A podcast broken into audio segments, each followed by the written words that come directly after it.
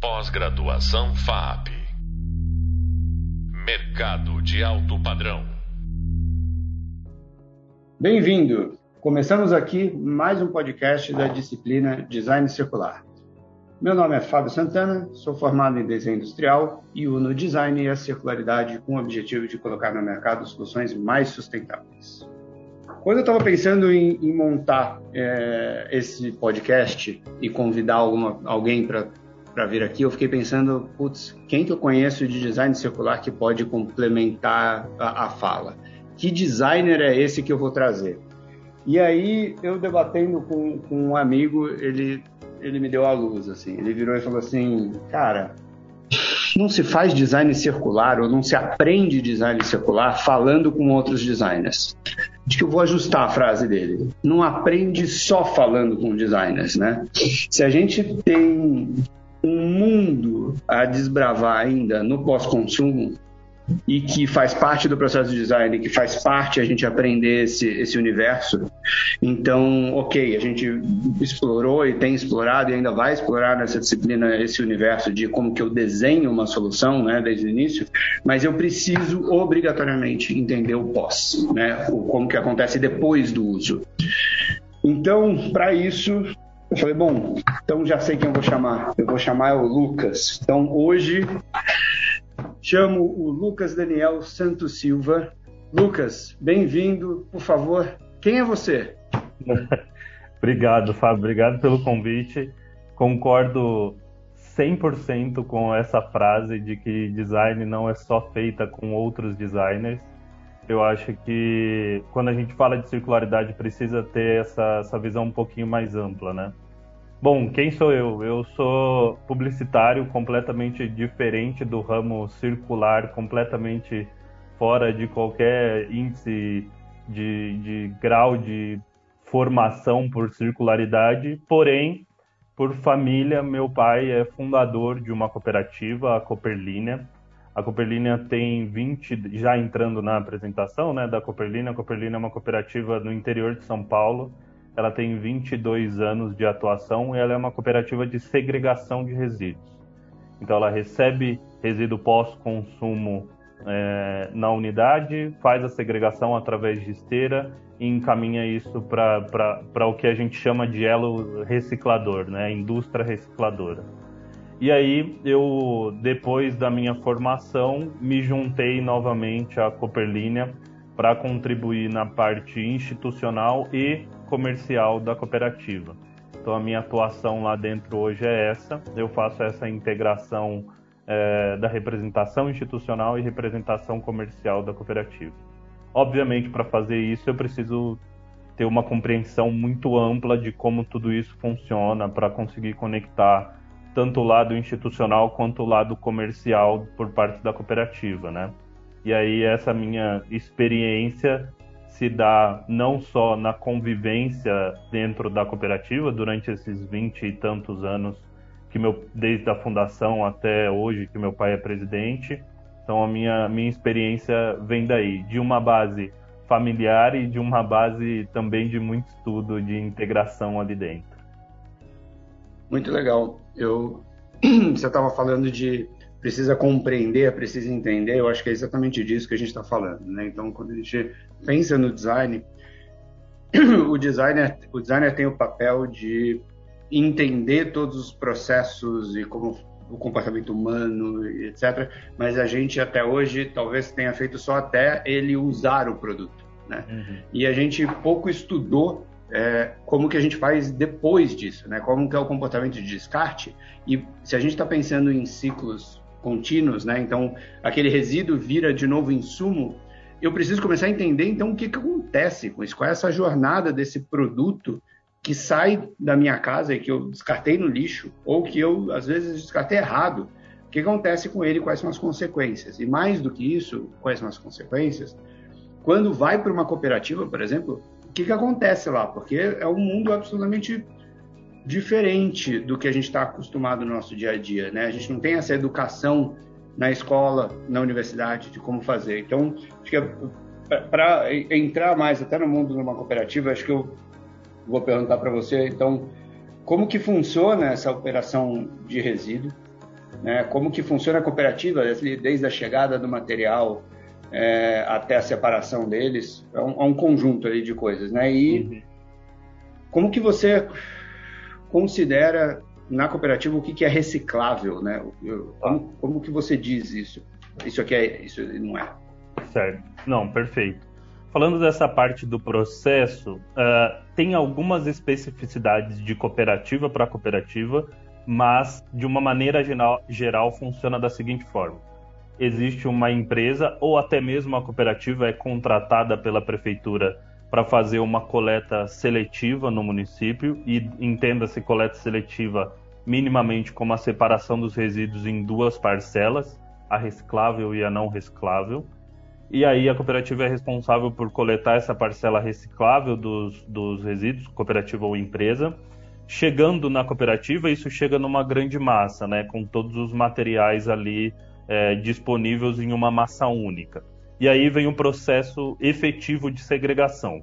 No nosso caso, no caso da Cooperlínea, a segregação é feita através de uma esteira rolante. Então é uma esteira que anda ali mais ou menos a uns 2 até 4 km por hora, mais ou menos, de velocidade. E aí, no decorrer dessa esteira, existem pessoas fazendo a separação desse material. Não é, é uma pessoa para cada material, não. Normalmente, essas pessoas separam entre 8 até 15 itens, ou seja, ela tem a responsabilidade de tirar da esteira entre 8 e 15 itens que estão ali disponíveis e esses itens são os mais variados, né? Desde a família do papel, passando por todas as outras famílias. E aí você fala, bom, na esteira você tem ali de. Na, nossa esteira hoje tem de 5 a 6 pessoas. Se, faz, se você fizer essa multiplicação desses itens, vai dar aí quase 100 itens pra, de separação, né? Não. É, os itens eles podem ser repetidos em várias posições durante o processo de separação. Mas aí você deve estar se perguntando por que, que ele é repetido, né? Se a primeira pessoa lá da esteira separou PET, por que, que a terceira ou quarta pessoa vai ter que separar PET de novo? Porque o que acontece? No decorrer do processo, uma garrafa PET ela pode estar ali escondida embaixo de outros materiais maiores que não foram coletados ainda. Então, no decorrer da esteira, quando os materiais volumosos vão sendo separados, é bom você colocar uma pessoa como reprova, como, como comprovação de que aquele material foi realmente coletado. E, quando, e principalmente quando a gente fala de materiais que têm um valor agregado mais alto, como o PET, por exemplo. Então, esse é o processo básico de separação. Depois disso, ele vai, o material vai solto para um pré-armazenamento em bag, né, aqueles bags de mil litros. E aí, quando se tem volume o suficiente para prensagem, eles são compactados todos juntos ali por família, por classificação dentro desses materiais. Esse é o processo básico. E aí da prensagem é encaminhado para a indústria recicladora que eu, que eu disse anteriormente. E aí o que é reciclável? O que é, o que é e o que não é reciclável. Basicamente, reciclabilidade se sustenta em dois pilares. O primeiro deles o pilar tecnológico, é o pilar de viabilidade. E o que é esse pilar? É entender se aquela cooperativa, se aquela embalagem ou se aquele material possui tecnologia disponível para ser reciclado. Seja num modelo de downcycling, que ele não vai virar uma embalagem novamente e que ele vai virar algum outro produto com algum outro valor agregado, ou uma tecnologia passível de torná-lo uma, uma embalagem novamente. Isso é o que sustenta o pilar da tecnologia, saber se existe a possibilidade daquele material tecnologicamente ser reciclado.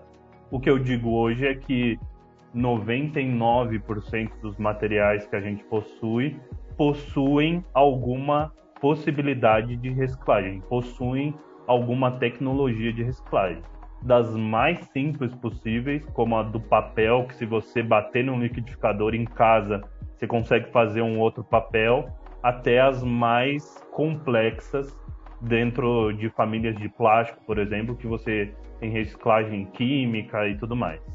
Qual é o outro pilar e é o mais importante que sustenta a reciclagem, né? Aí já é um pilar econômico. Esse pilar econômico, ele é provavelmente o mais importante e o que menos possui sustentabilidade. Por quê? A cooperativa, uh, ela possui uma venda de materiais, ou seja, ela possui um mercado comprador de material. E é isso o pilar, é, esse segundo pilar que eu comento, que é o pilar econômico. É o pilar que puxa a cadeia no sentido de demanda de material. Não adianta nada eu separar um material dentro da cooperativa se eu não tenho comprador para aquele material. Esse é o pilar econômico, é possuir um encaminhamento econômico de é, destinação daquele material. Então, se eu não tenho um desses pilares, a reciclagem não se sustenta. E hoje, infelizmente, o que mais afeta a sustentabilidade de várias embalagens é o pilar econômico. É o pilar econômico que não consegue manter a circularidade da, dos materiais. Legal. E você falou bastante de embalagem, mas o que chega numa cooperativa geralmente é, é, é só embalagem? Ou se não é só embalagem, quantos por cento mais ou menos da embalagem, pelo menos na, na né? Uhum. É, hoje a cooperativa ela é recebedora de material passível de coleta seletiva, ou seja, teoricamente já é uma já existe uma separação prévia antes de chegar na cooperativa.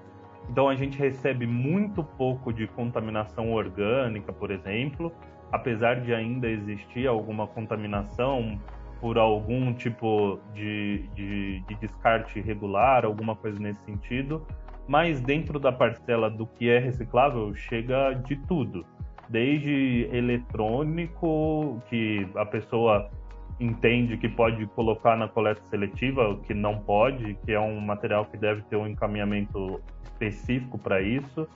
Uh, ainda chega um pouco de, de material de construção civil algumas vezes, principalmente a parte plástica da construção civil, que é PVC, aqueles conduítes e tudo mais.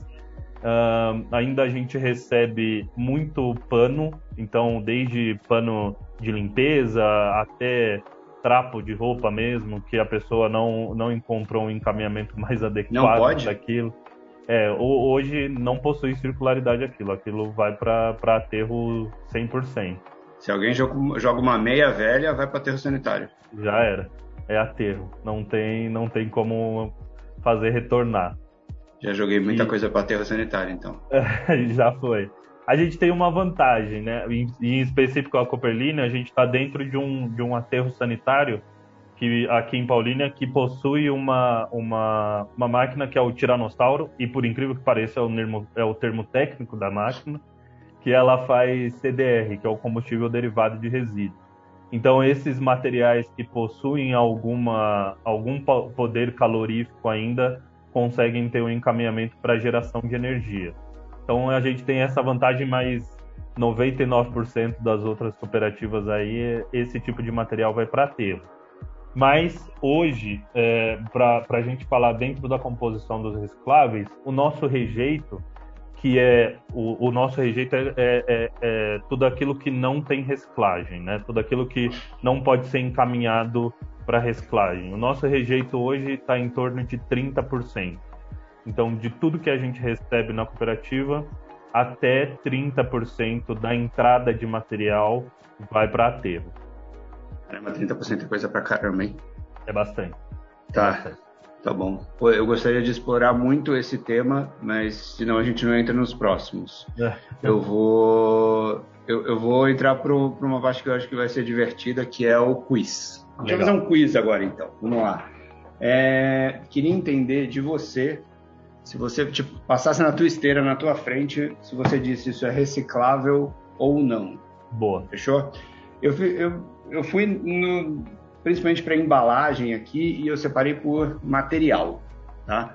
É, cada material e aí eu vou falando qual é a característica dele, qual é o, o tipo de aplicação que ele tem. Então, vamos começar pelos plásticos. Uhum. Uh, embalagem de produto de limpeza. É ouro. Pra gente, 100% reciclável. ele tem um valor agregado muito bom. Normalmente as embalagens elas são de PE, PE de alta densidade, né? Tem algumas embalagens que já são feitas de PET, mas são muito poucas. Mas o PE é o material que possui um ótimo valor agregado para a gente hoje. Boa. Hidratante de corpo. Também. Também é um material dentro da família do plástico. A gente vai ter materiais bem valorizados e esse também é um material que possui um valor agregado muito bom. Tá. Independente do material que é feito dele. Se for PE, Sim. PET. Não, independente. A gente consegue identificar na separação, tanto pelo símbolo no fundo, né, quanto pela, pela composição do material, que tipo de material que é. Então, dá para encaminhar perfeitamente. Refrigerante. Também totalmente reciclado. Ele vai nas mais variadas cores. E, e aí, já falando. Mas o transparente é design, é melhor, né? É, já falando com o design, dê preferência para os transparentes. Mesmo que eles sejam coloridos, dê preferência para o transparente. Então, entrando em água mineral. A água mineral é transparente, então, altamente. Mas e se for aquela azulzinha, aquela rosinha lá que, que, que o pessoal cria para se diferenciar na gôndola? Aquilo é bom ou é, ou é ruim? Ó, falando do pilar econômico, ele é pior do que a 100% transparente. Tá. A que não possui cor, né? As uhum. coloridas, elas são vendidas num valor um pouco menor do que as que são 100% transparentes. Falando do pilar tecnológico, não, elas possuem a mesma reciclabilidade. Tá, mas provavelmente uma transparente alguém vai fazer uma garrafa de novo, enquanto a colorida vai virar uma aplicação menos nobre. É, é talvez até tenha alguma algum encaminhamento para ele virar embalagem colorida de novo, mas com certeza ele vai precisar de matéria virgem ali para compor isso. Tá bom. Embalagem de salgadinho. Hoje a gente está fazendo alguns testes de encaminhamento desse tipo de material, que é o BOPP em grande parte, né? Uhum. Mas a, é, mas até poucos meses atrás era reciclagem zero. Não tá. tinha nenhum tipo de encaminhamento. Delivery para fechar os plásticos. Delivery, a gente com o, o, em grande parte o isopor, né, o expansivo ali, a gente consegue reciclar também. E não precisa ser necessariamente só o, o isopor limpo, né, que é aquele isopor de eletrodoméstico, por exemplo. Uhum. O isopor de, PP, de, por exemplo, se fosse. Isso. O de delivery hoje a gente já consegue encaminhar para reciclagem também. Não tem um valor muito bom em termos de, de, de economia e tudo mais, mas ele tem um encaminhamento, ele é reciclado hoje. Passando para papel, então, mantendo o delivery, as embalagens de papel que tem no delivery. São recicladas é, e encaminhadas, porém a gente busca aquelas que possuem menor contaminação de óleo hoje, né? Porque o óleo, ele, na, no processo de reciclagem do papelão, ele acaba atrapalhando um pouco quando você tem muito óleo, porque ele acaba tornando impermeável ali o tipo de, de papel. Então a gente prioriza as embalagens que possuem uma contaminação menor. Se ela tiver uma as... contaminação muito alta, ela já, já não é coletada. Tá, várias dessas embalagens são uma mistura de papel com plástico. Essas são recicláveis? É, é o que a gente tem às vezes naqueles copos de papel de cafeteria. Isso. De... Nenhuma é só papel. É, então, essas embalagens que possuem essa laminação, e muitas vezes ela é de. Ela é um plástico mesmo, ou é aqueles, é papéis, ou aqueles papéis de, de frios de mercado e tudo mais, eles não são encaminhados para reciclagem, porque essa camada os torna impermeável. E o processo de reciclagem do papel e papelão passa por um banho, né? Por uma por uma mistura líquida ali. E, e essa camada acaba não permitindo a continuidade daquela, daquele processo de reciclagem daquele material.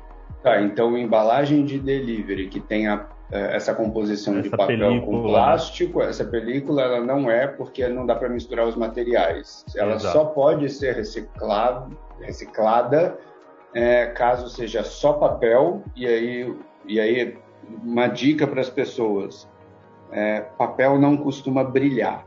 Então, se o papel está uhum. brilhando, provavelmente tem uma camada quase invisível de plástico.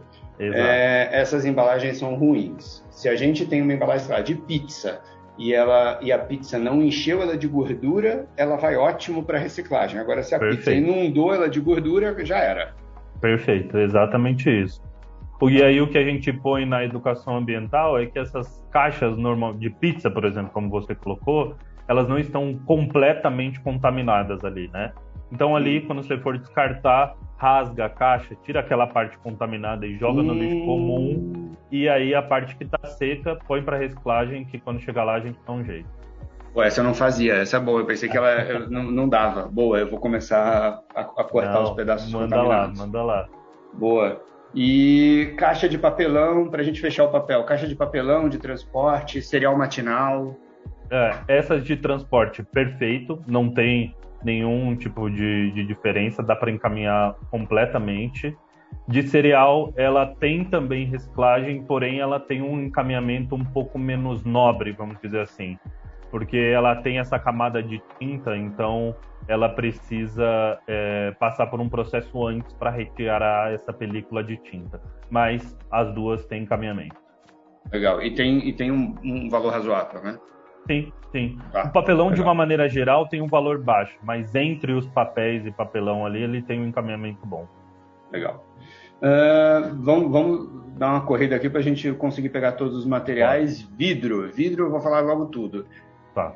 Que eu mapeei aqui. Garrafa long neck, potes de conserva, tipo, sei lá, palmito, uhum. uh, copos em geral, sei lá, requeijão, e ou outros itens variados, principalmente queria dar destaque depois, assim, é os quebrados. Tá.